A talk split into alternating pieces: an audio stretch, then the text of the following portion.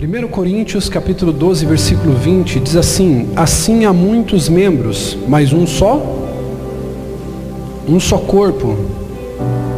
O olho não pode dizer à mão, não preciso de você. Nem a cabeça pode dizer ao pé, não preciso de você. Pelo contrário, os membros do corpo que parecem mais fracos são indispensáveis. E os membros que pensamos serem menos honrosos tratamos com especial honra. E os membros que em nós são indecorosos são tratados com decoro especial. Enquanto os que em nós são decorosos não precisam ser tratados de maneira especial. Olha só que coisa linda que ele diz aqui no versículo 24.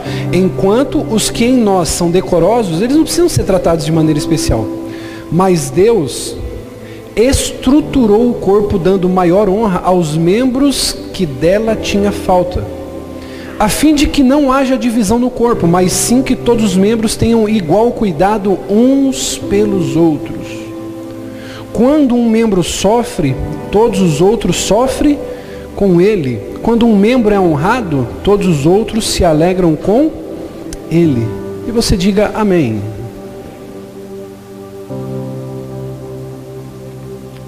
Graças a Deus. Tá, tá ótimo o som aqui, tá, meninos? Obrigado, viu?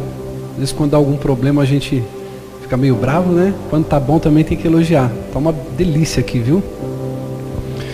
Irmãos, não tem como a gente falar de igreja, de comunidade, sem a gente falar de relacionamento e de serviço. Eu quero falar nessa manhã sobre um tema que ele é muito poderoso. Uma comunidade melhor começa comigo. Uma igreja melhor começa comigo. Quando eu tenho essa perspectiva e quando eu faço essa leitura, eu passo a ser uma ovelha melhor, um membro melhor, um líder melhor. Quando eu entendo, olhe para mim, redobre atenção. Quando eu entendo que o lugar a qual eu pertenço depende de mim para que ele seja um lugar melhor, o meu envolvimento, a minha perspectiva de participação é diferente. E Paulo ele vai dar aqui uma aula sobre o que é ser membro de uma igreja. Ele vai falar sobre os membros. Ele vai dizer que há muitos membros, mas é um corpo só. E aí ele diz algo interessante: o olho não pode dizer para a mão, eu não preciso de você. E nem a cabeça pode dizer aos pés, também não preciso de você. E aí olha o que ele diz, pelo contrário, os que parecem ser mais fracos são os indispensáveis. Há quem diga que se você quer um bom governo, você precisa começar sendo um bom cidadão. E isso faz todo sentido. Se a gente quer uma igreja melhor, o lugar para a gente começar é em nós mesmos. Se minha igreja precisa melhorar, eu preciso ser melhor. Olhe para mim. Se dentro do meu lar precisa melhorar, eu preciso começar a melhorar dentro do meu lar. Meu casamento, queridos, eu conheço minha esposa já tem 12 anos já, estamos indo para 13 anos. Casados já, já vai para 10 anos de casados. E hoje eu vivo uma fase muito próspera com a minha esposa, muito próspera quando eu digo não financeiramente, mas muito próspera em Deus, de maturidade. Nós estamos conseguindo desfrutar de coisas que a gente não desfrutava. Mas eu entendi que para o meu casamento ser um casamento melhor, eu precisava mudar. Hoje eu passo roupa, hoje eu lavo roupa. Ontem estava até passando algumas pessoas em frente da minha casa e eu estava estendendo roupa talvez tenha algumas pessoas que achem até engraçado isso. Pô, o bispo da igreja, um homem relevante, pregador da palavra, estendendo roupa no sábado. Mas eu quero ter um casamento melhor e eu estava semeando no meu casamento. Esse casamento melhor precisa começar por mim. Então eu estava estendendo roupa. Ontem eu fiz o almoço. Ontem eu tirei para poder me dedicar ao meu lar, à minha casa, porque eu entendo que eu preciso de uma casa melhor, de um casamento melhor, de um relacionamento melhor. Então eu entendi que para que eu tivesse um casamento melhor, aquilo deveria começar de mim. Então o que Paulo está querendo que nós entendamos nessa manhã é que para que a igreja seja melhor, um lugar principal para eu começar a trabalhar para que uma igreja seja melhor, tem que ser em mim mesmo. Jesus morreu pela igreja. E por que, que ele morreu? Para tornar ela o melhor possível. Nós vamos olhar algumas coisas aqui nesse sermão, querido, que vão servir para a gente fazer a igreja o melhor que ela puder ser. E para que a gente entenda como construir uma igreja melhor, para que a gente tenha uma comunidade saudável, feliz, alegre. Se eu quero que a minha igreja seja melhor, eu preciso perceber uma coisa importante. Eu acredito que não só o pastor da igreja, o líder, o membro, todos aqueles que pertencem a algum espaço, ele olha, nossa, a minha igreja podia ser melhor. E para que você possa entender, se você quer que a sua igreja seja melhor, você precisa entender uma coisa, que você é importante. Eu não posso olhar para a minha comunidade e dizer assim, nossa, a minha comunidade seria uma bênção se o Israel fizesse tal coisa. Não. Nossa, a igreja que eu congrego seria uma bênção se a Andressa cantasse, se o Felipe pregasse. Não. A igreja que eu participo, ela seria uma bênção se eu fizesse. Se eu me comprometesse. Você precisa entender que você é importante. O bispo, por que eu preciso entender que eu sou importante? Porque o texto que nós lemos, Paulo vai dizer: a cabeça não pode dizer para os pés, você não é importante. Os olhos não podem dizer para as mãos, você não é importante. E ele vai dizer no versículo 24, é muito interessante, que aqueles que são honrosos ou membros honrosos, eles já não precisam receber essa honra. Então você que é um líder que trabalha, olhe para mim, redobre atenção. Você que é um líder, um presbítero, um diácono, que é envolvido com um ministério, que tem um, um, um desfruta de uma posição de honra, que trabalha. Isso não precisa ser lembrado a você, porque o, o seu próprio trabalho ele já dignifica você. E aí nós vamos perceber que Paulo nesse texto ele vai dizer que aqueles que são menos honrosos é onde que Deus ele mandou a gente ter mais cuidado, mais honra. Às vezes é aquele homem que você nem percebe quando ele chega aqui, e alguns sabem o que eu estou dizendo. Quando você percebe, cadê fulano de tal? Ele está trancado na sala de oração, ninguém sabe. Mas algumas pessoas percebem. Enquanto um está trabalhando, o outro está fazendo, um aparece, o outro abre o culto, o outro canta, o, o, o bispo prega, tem um anônimo que ninguém imagina, ninguém sabe, ele está quietinho na sala de oração dizendo, Deus abençoe esse culto. Deus abençoa a Nath. Eu sei que ela tem talento, mas coloca som nas vozes dela. Deus abençoa a diaconisa Elis, porque ela é uma bênção, mas eu sei que se o Senhor colocar graça na vida dela, as pessoas elas vão ser alcançadas. Esses anônimos, essas pessoas que parecem ter menos expressão, é aqueles que Deus diz, ele através da sua palavra, aqueles que devem ter uma honra maior. Você é importante. Você que está aqui essa manhã, você precisa entender, ah, bispo, mas eu não sou envolvido em nenhuma tarefa do ministério, mas você é importante para que essa igreja seja melhor. E quando você tem essa percepção, através da sua oração, se você faz uma oração na semana dizendo assim, Deus abençoa o ministério ADAP, abençoa a ADAP Church, abençoa o bispo, abençoa a bispo, olha, abençoa aquela igreja. Isso, querido, já faz com que você seja um contribuinte para que essa igreja seja uma igreja melhor. O Senhor ele conta com você para você fazer a sua parte. Diga amém. Deus ele conta com você. Então se você é importante, ele conta com você. Efésios capítulo 4, versículo 15. Abra para mim, por favor.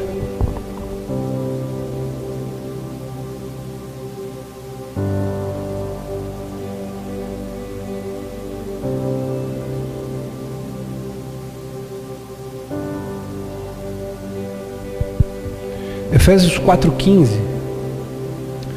Antes, seguindo a verdade em amor, cresçamos em tudo naquele que é cabeça, Cristo. Dele, todo o corpo ajustado e unido pelo auxílio de todas as juntas, cresce e edifica-se a si mesmo em amor, à medida em que cada parte realiza a sua função. Então, olha só, uma igreja melhor ela começa comigo. Por quê? Porque eu sou importante nesse processo. E o Senhor ele conta comigo para fazer a minha parte, edificando a si mesmo em amor, à medida em que cada parte realiza a sua função.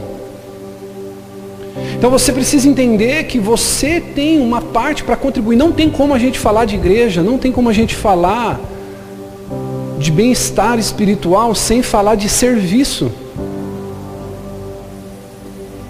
Eu preciso me envolver em serviço. Porque não é o serviço que vai legitimar a minha filiação. Ou que vai autenticar a paternidade de Deus sobre a minha vida. Não, não é isso que eu estou dizendo. Mas não tem como dizer, olha, eu estou bem, eu estou em Deus, eu estou firme com Deus, eu estou saudável espiritualmente sem eu estar servindo, porque aqui ele vai dizer que aqueles que faz parte do corpo realizam cada um a sua função. Então isso a gente começa a entender o seguinte, tem pessoas que elas têm uma predisposição, um, uma, uma inclinação para uma vida de oração mais profunda. Tem pessoas que elas já não têm essa inclinação, pastor Diego. Tem pessoas que têm uma inclinação para se debruçarem em cima dos livros. Se debruçar em cima da Bíblia, e essa pessoa, ela é um erudito, ela é um teólogo, ela ama as escrituras, ela lê, ela estuda, ela passa uma, duas, três horas, mas ela não desenvolve uma vida de oração profunda, embora todos nós devemos ler e devemos orar. Mas tem pessoas que têm uma predisposição, essa pessoa ela ora, essa pessoa ela mergulha em oração. Pessoas que são rasas nessas duas questões, mas são pessoas que são é, é, é, amantes de missões, são pessoas que pregam a todo momento, são pessoas que, que vão atrás do perdido. E isso eu estou falando de uma maneira mais intensa. Quem está entendendo isso? Para depois não, não parecer que eu estou distorcendo, que um, uma coisa não deva complementar a outra. Não, todos nós devemos fazer os três. Nós devemos amar o perdido, devemos pregar para o perdido, devemos orar, devemos ler a palavra, mas o que eu estou querendo dizer aqui é que tem pessoas que elas são mais habilidosas em alguma dessas áreas. Eu estava ali atrás, tomando café, orando, meditando, falando com Deus e, e pensando, meu Deus, eu sou, eu sou uma tragédia como uma pessoa de organização, irmão. Eu gosto das coisas tudo arrumadas, mas eu, eu não sou muito organizado. E eu estava pensando, eu preciso trazer para perto de mim pessoas que podem me ajudar nessa área. Já parou para perceber, querido, que muitas vezes a gente tende a esconder nossas fraquezas? E aí muitas vezes a gente procura ajuda quando já não existe quase praticamente uma solução para essa área. Às vezes aquele cara que é casado é viciado em pornografia, é viciado em, em, em, em, ver coisas ali que, que vão enfraquecer o seu relacionamento com a sua esposa. Aquele cara, ele muitas vezes ele não tem coragem de olhar para a esposa e falar assim, meu amor, eu preciso de ajuda, eu tenho fraqueza nessa área. Vai ser muito mais digno porque a esposa dele vai olhar e vai falar, cara, ele precisa de ajuda, e se eu não ajudar ele, meu casamento vai terminar. Mas aí quando vê, entrou um adultério, quando vê, entrou uma descoberta inusitada da esposa e, e aí entra uma crise. A gente tende a esconder nossas fraquezas. Às vezes a mulher está com uma área de fraqueza, ela está sendo perseguida ali no trabalho por um cara que está cantando ela, que está dando em cima, que está mandando uma mensagem, ela está até balançada, porque dentro do casamento às vezes as coisas não estão bem e, e, muitos problemas. E aí ela olha e fala, nossa, eu não estou tão mal assim, tem alguém que está me achando bonita, tem alguém que está me achando legal. E a gente vai escondendo as nossas áreas de fragilidade, as nossas áreas de fraqueza, quando na verdade, olhe para mim, redobre atenção, a gente precisa fortalecer essa área. Então, eu tenho uma dificuldade na minha vida de oração, eu preciso estar tá próximo de pessoas que oram. Que área da sua vida, preste atenção agora nisso aqui, quero abençoar a tua vida com esse conselho. Que área da tua vida não está bem? Que área da tua vida precisa amadurecer, precisa melhorar, precisa frutificar, amadurecer? Bispo, minha, minha vida amorosa está uma benção, mas a minha vida financeira, ela está muito difícil. Então você precisa se aproximar de pessoas que estejam com a vida financeira estruturada, não para aquela que a pessoa te dá dinheiro, porque você vai parar para prestar atenção em uma coisa também. Geralmente quem está bem financeiramente não empresta dinheiro. Já parou para perceber isso? Uma pessoa bem financeiramente, ela não empresta. Ela vai te ajudar a sair da situação, mas ela não vai te emprestar dinheiro. Então, quando eu falo para você se aproximar de alguém nesse sentido, é para complementar essa sua área de fraqueza. Isso é comunidade, isso é, é, isso é o corpo ajustado de Cristo. É a mão, o olho ele não pode se lavar por si mesmo. Então o olho ele tem essa dificuldade. Ele enxerga tudo que a mão vai tocar. Mas se a mão não limpar os olhos, como é que ela vai tocar nas coisas? Quem está entendendo isso? É como um ditado que diz que uma mão lava a outra e as duas lavam o quê? O rosto. Então esse é o corpo de Cristo. A igreja melhor, ela funciona assim. Olha, tem o pastor Diego que ele é bom em tal área, então ele vai servir nessa área. Olha, o bispo, ele, ele, ele é uma bênção, ele tem o espírito de liderança sobre a vida dele, ele prega as escrituras. Mas vai ter que ter alguém que vai ter que cuidar do dinheiro, vai ter que alguém que vai ter que cuidar da administração, outra pessoa vai ter que cuidar da limpeza, outro vai ter que cuidar da higienização, um vai ter que cuidar da parte visual, o outro da elétrica, cada um servindo. E nisso, a igreja de Cristo, ela cresce. Não existe, querido, vida espiritual saudável fora do corpo. E aí no versículos finais do texto que a gente leu vai dizer assim que quando uma parte do corpo sofre, o restante do corpo sofre junto. E quando uma parte é honrada, o restante é honrado também. Então o Senhor ele conta com você para que você faça a tua parte. Você não pode achar, querido, que a sua vida se resume a vir no domingo cultuar a Deus e esperar que Ele te abençoe. Isso aí é uma visão equivocada de servir a Deus. Servir a Deus fala de envolvimento, fala de relacionamento, fala de você, querido, servir mutuamente uns aos outros. Cada um de nós, querido, tem uma parte nos trabalhos da igreja. Assim como cada membro do corpo tem uma função em relação ao corpo. Já parou para perceber? Os pés, Israel, eles servem para que o corpo se equilibre. O pé não serve para que você esfregue o teu corpo na hora de tomar o banho. E a gente não pode descartar nenhuma das partes do nosso corpo. O seu pescoço serve para sustentar a sua cabeça. Cada articulação, cada junta, ela serve em relação a uma função do teu corpo. Os ouvidos para que você ouça, o nariz para que você sinta o cheiro, a boca para que você sinta o paladar, para que você fale. Então, cada um de nós, queridos, inseridos nesse contexto de corpo, temos uma função para que o corpo de Cristo, a igreja de Cristo, ela funcione. 1 Coríntios capítulo 12, versículo 14 diz assim, ó: O corpo não é composto de um só membro, mas de muitos. Quantos membros você tem no seu corpo? Você vai se assustar. Você tem vários membros e quando você fala, nossa, irmão, o que, que é um fio de cabelo na sua cabeça? Até eu, irmão, que tem um pouquinho, mas ainda não dá para contar aqui, irmão. Se você for, se for contar, vai dar trabalho, sim ou não?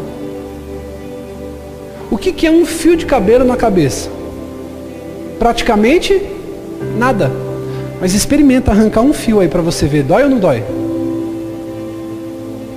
Você já parou que a gente para para dar valor para a saúde só quando a gente está doente? Às vezes é uma dorzinha, irmão, uma coisinha, um, um machucadinho, um pernilongo que foi lá e te picou. Ele te picou aqui, ó. Aí você fala, nossa, essa parte da minha perna eu não prestava tanta atenção, mas, nossa, está doendo. 1 Coríntios 12, 14. O corpo não é composto de um só membro, mas de muitos. Olha o que diz o versículo 15. Se o pé disser, olha só, se o pé começar a pensar e dizer, por que não sou mão? Não pertenço ao corpo? Nem por isso ele deixa de ser parte do corpo. E se o ouvido disser, por que, que eu não sou olho? Eu não pertenço ao corpo? Nem por isso deixará de fazer parte do corpo. Aí olha a pergunta que Paulo vai fazer. Se todo o corpo fosse olho, aonde estaria a audição? Se todo o corpo fosse ouvido, aonde estaria o olfato? De fato, Deus dispôs cada um dos membros no corpo segundo a sua vontade. Se todos fossem um só membro, aonde estaria o corpo? Então, o que, que esse texto nos leva a entender? Que o Senhor precisa de você para ajudar a igreja a crescer e funcionar. O Senhor, Ele conta com você. Você não pode olhar e pensar, não, porque eu não prego a palavra, eu não tenho importância. Não. Se a gente tivesse uma igreja só de pregador, o que seria da igreja? Se a gente tivesse uma igreja só com missionários, o que seria da igreja? Se a gente tivesse uma igreja só com as irmãs de oração, com os irmãos de oração, o que seria da igreja? Por isso a diversificação. Por isso que você entende, querido, que Deus colocou algo único sobre a sua vida. E esse algo que Deus colocou como único na sua vida é onde você tem que se apegar e servir com todo zelo, com todo empenho. Você, oh bispo, por que, que às vezes eu fico oscilando na minha fé? Porque você oscila na sua maneira de servir. Quem aqui já passou uma situação como essa? Presta atenção. Uma pessoa triste com um problema, não importa qual o problema, e você também estava com seu problema. Você estava num dia que você estava mal, Felipe. Um dia que você estava triste. Eu não sei se você já passou por isso. Você não estava bem. Só que você encontrou uma pessoa que estava pior que você. Já aconteceu isso com alguém? Você está num dia que você não está bem, encontrar alguém que está pior que você? Aí você começa a pregar para aquela pessoa. Você começa a falar do amor de Deus. Você não está bem, Andrés. Você começa a falar, ó, Deus vai te ajudar, Deus vai te honrar, vai dar tudo certo, vai acontecer, o Senhor vai te abençoar. E aquela pessoa começa a melhorar. Só que você ainda está com o seu problema por dentro. Só que quando você vai embora, algo dentro de você mudou. Você está bem. Porque você conseguiu abençoar uma vida. Já aconteceu isso com alguém aqui? E isso significa o que, bispo? Que existe um salário para aquele que serve a Deus. Existe um bem-estar, uma bem-aventurança. Quando a gente se envolve para fazer algo para Deus, o Senhor ele cuida da gente. Então não existe saúde fora do corpo. A maior mentira, querido, que o diabo ele quer que você acredite é que não, eu tenho, eu tenho Jesus no meu coração.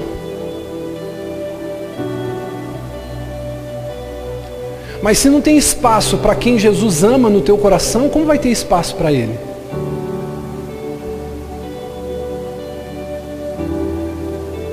Então eu preciso entender que o Senhor ele conta comigo para ajudar no crescimento do corpo, no crescimento da sua igreja, a ela crescer, a ela funcionar, porque existe uma satisfação, diga comigo, satisfação no serviço.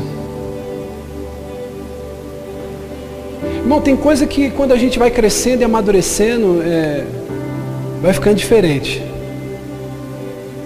Quando a gente é jovem, quando você compra um tênis novo, não é, não é uma sensação gostosa? Quando você compra uma roupa nova? Até depois de velho, depois de adulto. Mas quando você é casado, irmão, não tem coisa melhor do que ver uma pia limpa, do que ver uma dispensa organizada. Você faz aquela compra, e você organiza sua dispensa bonitinho, deixa a louça lavadinha e você vai dormir com aquele cheirinho de veja, aquele cheirinho de limpeza. Tem coisa melhor que isso, irmão, para quem é casado? Tem. As prioridades vão mudando. Existe uma satisfação, sim ou não? E é isso que o Senhor ele quer que nós entendamos no contexto de igreja. Existe uma satisfação de quando eu faço a minha parte. Existe uma satisfação. Olha, a minha igreja precisa melhor. Tem que começar por mim. Como que eu posso servir melhor a minha igreja? Como eu posso? E quando eu falo servir a minha igreja, não é servir o pastor, é servir os meus irmãos.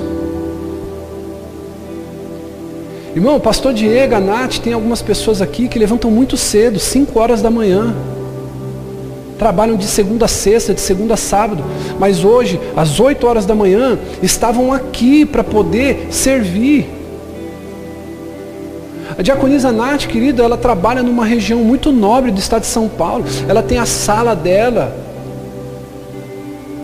Ela tem hoje uma função dentro da empresa dela de muito prestígio, com um bom salário.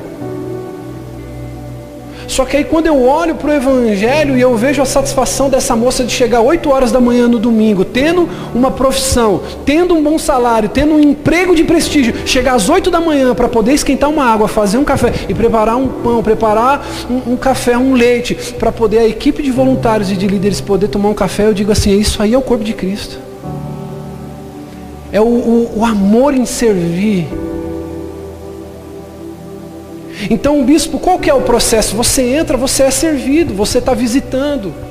Alguém recepcionou você lá na porta. Alguém vai direcionar você até os banheiros lá atrás, até a cozinha. Você vai tomar um café. Alguém vai servir, vai te amar. O bispo, qual que é o processo? Quando você se instala, quando você realmente faz parte do corpo. Olha, eu vou começar a congregar, eu vou fazer parte dessa comunidade. Você precisa servir alguém. Esse é o processo natural, servindo uns aos outros. Agora você precisa entender, Deus ele não chama desocupados, não vai acontecer de as coisas ficarem favoráveis. Escute isso que eu vou dizer para você. Pastor Diego, no dia que você esperar as coisas ficarem tranquilas na tua vida para servir a Deus, você só vai servir na outra vida. Catherine, no dia que você esperar as coisas estiverem do jeito que você quer para servir a Deus, você não vai. Não, eu estou esperando mudar o meu salário, bispo, eu estou esperando mudar o meu horário, eu estou esperando acontecer alguma coisa para que quando der eu faça. Não. Em algum momento você vai poder fazer e ter que fazer, porque o Senhor não chama quem está desocupado, Ele chama quem está trabalhando. Diga aleluia por isso. Ô bispo, se eu quero que a igreja seja melhor, o que, que eu preciso fazer? Você deve fazer algo por essa igreja. Irmão, olha aqui para mim. Andressa, imagina você pegar o teu gato assim, você vai sair com ele para jantar. Aí o Felipe tá todo bonitão assim, ó, com esse jacarezão aí. Ele tá todo arrumadinho para poder sair com você, vocês vão jantar. Vou, vou lascar você agora. Ele vai te pedir em casamento. Deixa Deus me usar aqui, amém? Aí, já passou da hora, irmão. Vai pegar ele agora. Vai te pedir em casamento. Já se inspira aí, filho. A cara dele, depois eu mato o bispo. Vai te pedir em casamento, todo arrumado, com aquele perfume que você deu para ele, que você ama. Às vezes ele não gosta muito, mas ele fala, não, eu vou usar porque eu sei que a Andressa gosta.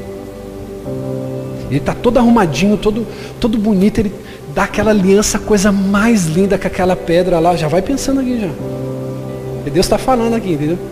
Com aquela pedrinha em cima, assim, aquela aliança, aquela coisa mais linda. Ele vai te pedir em casamento, você vai ser noiva. Vocês estão naquele restaurante maravilhoso, depois daquela janta top de linha, aquela sobremesa que ele sabe que você ama. Ele te pede em casamento, é claro, você aceita. Você não é boba. Aí na hora de você beijar, ele já está pelo menos uns três meses sem escovar os dentes. Qual vai ser a sensação? Horrível, né? Por que, que o senhor está querendo usar como esse exemplo? Se eu quero, querido, que minha igreja seja melhor, eu tenho que fazer algo por ela. Imagine, querido, se você ficar aí três meses sem escovar os dentes. Por mais que a pessoa que está do teu lado te ama, ela nem do teu lado dorme, ela vai dormir na sala e você vai dormir na cama. Sim ou não? Porque quando, querido, eu quero que algo seja bom, fique bem, eu preciso cuidar. Diga comigo, eu tenho que cuidar do que eu amo. Diga, eu tenho que cuidar do que eu amo. Você precisa cuidar do que você ama. Então, se você quer que a sua igreja seja melhor, você deve fazer algo por ela. Irmão, tem coisa. Ó, quem tem espelho em casa aqui, irmão? Quem tem espelho em casa, levanta a mão aqui, irmão. Então você não precisa dizer para ninguém que a pessoa engordou, irmão. Tem coisa que eu vou te dizer, não é ruim? Fala assim, nossa, eu estava esses dias, não vou falar onde, porque o pessoal assiste os nossos vídeos. Ele falou, é, bispo. Só nesse é bispo, irmão, eu já, já saquei tudo. É, bispo. Deus, Deus tem te suprido, né? Eu, eu entendendo o recado, né? Que eu dei uma engordadinha. Irmão, dessa quarentena, tem como. Aí, irmão, com toda a educação que, que quem faz um tipo de comentário desse merece, eu disse assim, irmão, cuida da tua vida. Cuida da tua vida, que da minha eu estou cuidando e está indo bem. Mas a gente tem espelho em casa e a gente sabe quando a gente está meio fora do peso. Sim ou não, irmão? A gente sabe. E quando a gente vê que está fora do peso, quando a gente vê que o cabelo está grande demais, precisa cortar, o que, que você vai fazer? Você vai cortar. Você vai fazer uma dieta. Ah, vão te chamar para comer uma pizza, para comer aquele churrasco. Você vai falar, poxa, eu não, eu não vou. Por quê? Porque eu preciso melhorar o meu corpo, eu preciso fazer uma dieta. Então, quando eu olho para o sentido de comunidade, quando eu olho para o sentido de igreja, se eu quero uma igreja melhor, eu devo fazer algo por ela. Olhe para mim e redobre a atenção. A igreja que você participa precisa melhorar? Então, faça algo por ela. A sua casa precisa melhorar? Faça algo por sua casa. Seu trabalho, o ambiente pode ser melhor? Faça algo no seu trabalho.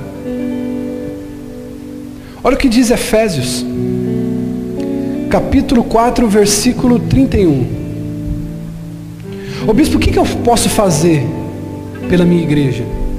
Tem gente que quando a gente fala, tem pessoas que quando a gente fala assim, ó, faça algo pela sua igreja, a pessoa já pensa lá no íntimo dela, fala, ó, o bispo vai falar sobre dinheiro. Não, isso aqui é muito mais espiritual do que financeiro. Efésios 4:31. Bispo, como que eu posso fazer algo pela minha igreja? Você pode ser amável. Você pode perdoar alguém que te fez mal. Você pode ajudar alguém prestando um dinheiro ou, dando. Ou você pode fazer uma visita. Ou você pode ajudar numa mudança.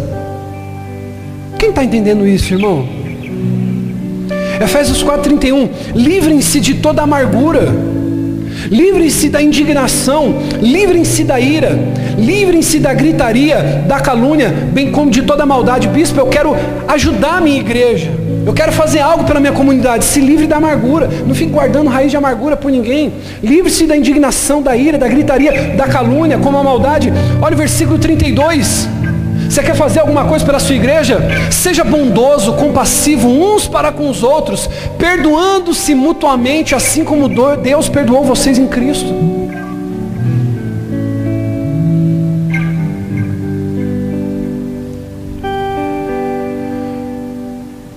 Aí, irmão, como cristão, a gente precisa entender uma coisa, diga comigo, uma única coisa.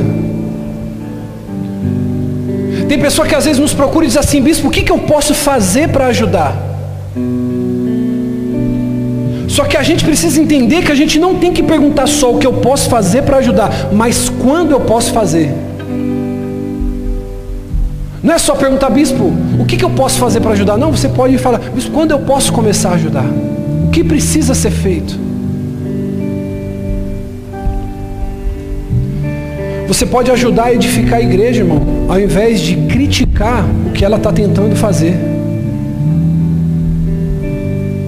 Esse é um bom conselho. Comece a ajudar a igreja a edificar, ao invés de criticar o que ela está tentando fazer. Tem pessoas que são críticas demais. Tem pessoas que elas olham, olha, mas podia ser feito assim. Ah, mas o telão podia ser dessa maneira. Mas a luz podia ser assim. O bispo podia pregar desse jeito. A igreja podia fazer assim. Ah, irmão, ao invés de criticar, ajude a igreja a edificar algo. 1 Coríntios 10, 10 diz: Não se queixem e não se queixem, como algum deles se queixaram e foram mortos pelo anjo do Senhor. Tem quantas pessoas que muitas vezes dentro do, do emprego, dentro da igreja, estão com a vida toda amarrada, estão com a vida toda travada, porque são murmuradores dentro da igreja, murmuradores dentro da casa, murmuradores dentro da empresa, murmuradores dentro da escola, nada anda, estuda, estuda, estuda e não tira boas notas, porque sempre tem alguma coisa para criticar, nunca se envolve para construir e edificar. Escute isso, querido, que Deus está falando ao seu coração, porque isso vai ser saúde para você. Eu duvido você dar ouvido para o sermão que você está ouvindo nessa manhã e a tua vida não começar a mudar, não começar a prosperar, não começar a crescer, não começar a dar resultado, porque você vai parar de ser um problema onde você está e você vai começar a ser parte da solução. Vai começar através de você. Diga assim: através de mim vai começar uma igreja melhor, através de mim um lar melhor, através de mim uma empresa melhor. Eu não sei por que, que é desse jeito, mas parece que não importa o que está sendo feito na igreja, na empresa, sempre tem alguém insatisfeito e tem o que reclamar. Irmão, você pode tentar melhorar a igreja. Aí fala assim, nossa, mas o, bispo ele gosta de se aparecer, quer melhorar toda a igreja, mas a cozinha está abandonada. Aí você começa a mexer na cozinha para tentar melhorar, para tentar deixar uma benção. Aí fala, não, mas a cozinha aqui também o bispo parece que quer impressionar quem? A sala das crianças está lá abandonada. Aí você vai, começa a reformar, começa a mexer, fazer para poder servir melhor. Aí tem alguém que fala, não, mas também você vê como é que está a frente da igreja? Não importa o que seja feito, sempre tem alguém querendo reclamar. Já parou para perceber isso? Então qual que é o convite do Senhor para mim e para você nessa manhã? É que eu preciso fazer algo. Quando eu olho para minha esposa querida, esse sermão ele tem ardido em meu coração. Ontem eu estava olhando minha esposa, nós estávamos assistindo, já tarde da noite. E o meu pensamento é: o que, que eu posso fazer para essa mulher, para o meu casamento ser melhor?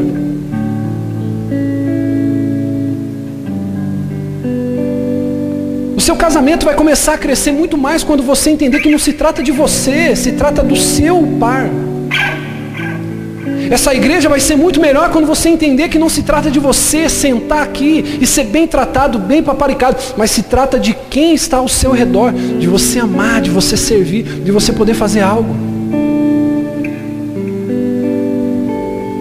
Parece que muitas vezes, irmão, a atitude de algumas pessoas é assim: se a pessoa não está reclamando, ela não está feliz. Você conhece alguém assim?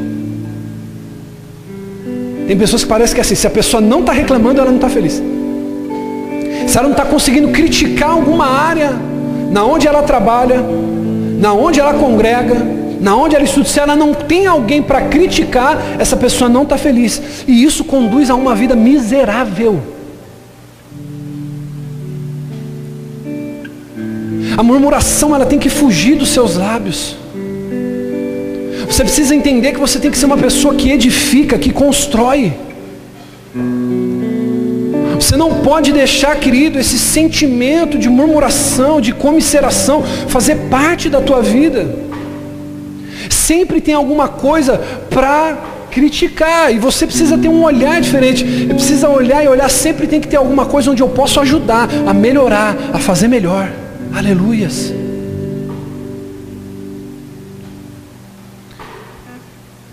Falando especificamente de igreja aqui. Eu tenho um conselho para você aqui. Quem quer ouvir esse conselho? Diga amém. Uma das melhores maneiras de você ajudar a sua igreja. Você quer saber como você pode ajudar a sua igreja? Quem quer saber disso? É você guardar a sua vida diária. Ô bispo, eu quero ser a ovelha mais preciosa desse rebanho. Guarde a sua vida diária de oração. Guarde a sua vida diária de não pecar, de não murmurar, de não falar mal de alguém. É simples, se trata de você, não se trata do próximo. Ô bispo, eu quero ajudar minha igreja. Eu quero ser uma bênção na minha igreja. Guarde a sua vida diária de fazer alguma coisa contra alguém, de dizer alguma coisa contra alguém, ou de fazer algo que possa envergonhar a sua igreja. Às vezes, querido, você congrega, você posta foto, compartilha. Você está no altar, você trabalha, você congrega e você posta foto. A minha igreja é uma benção. Mas aí, quando chega no outro dia, querido, é briga, é pau, é barraco dentro da sua casa. Você pode se preservar, diga, eu posso me preservar. Para a gente encerrar, se coloque de pé.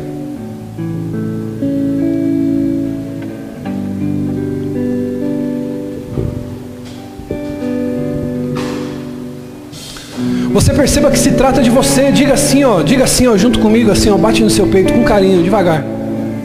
Faz assim igual eu, diga assim, ó, se trata de mim. Se trata de diga, se trata de mim. Trata de mim.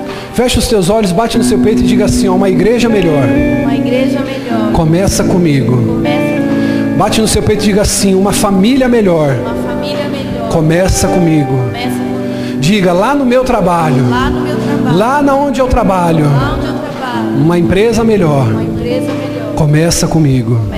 Uma igreja melhor começa comigo. Se você quer ser bênção, querido, para a igreja que você congrega, você deve convidar outras pessoas para compartilhar as bênçãos que Deus tem feito na sua vida. A vida cristã, querido, é a melhor e mais gratificante que alguém pode viver. Não existe uma vida mais gratificante do que fora de Cristo. Não existe. Somente em Cristo somos completos. Amém? Amém, Jesus. Bispo, por que, que não existe plenitude fora de Cristo? Porque em Cristo nós somos abençoados materialmente e espiritualmente. Segundo Coríntios capítulo 9, versículo 6. Aquele que semeia pouco também colherá pouco, mas aquele que semeia com fartura colherá fartamente. Isso fala materialmente, financeiramente. Somos abençoados diariamente por Deus. Efésios capítulo 1, versículo 3. Olha o que ele diz: Bendito seja o Deus e Pai de nosso Senhor Jesus Cristo, que nos abençoou com todas as bênçãos espirituais nas regiões celestiais. Ô bispo, como que eu posso ser bênção na minha igreja? Você precisa compartilhar daquilo que você tem recebido.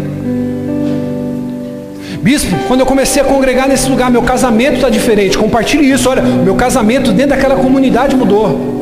A minha vida financeira dentro daquela comunidade mudou. O meu caráter dentro daquela comunidade mudou. Tem pessoas que o tempo passa e falam assim, bispo, só agora, depois de tanto tempo, entrou na minha cabeça o que o senhor fala tanto sobre família, sobre unidade, sobre reino. Então você vai compartilhar isso.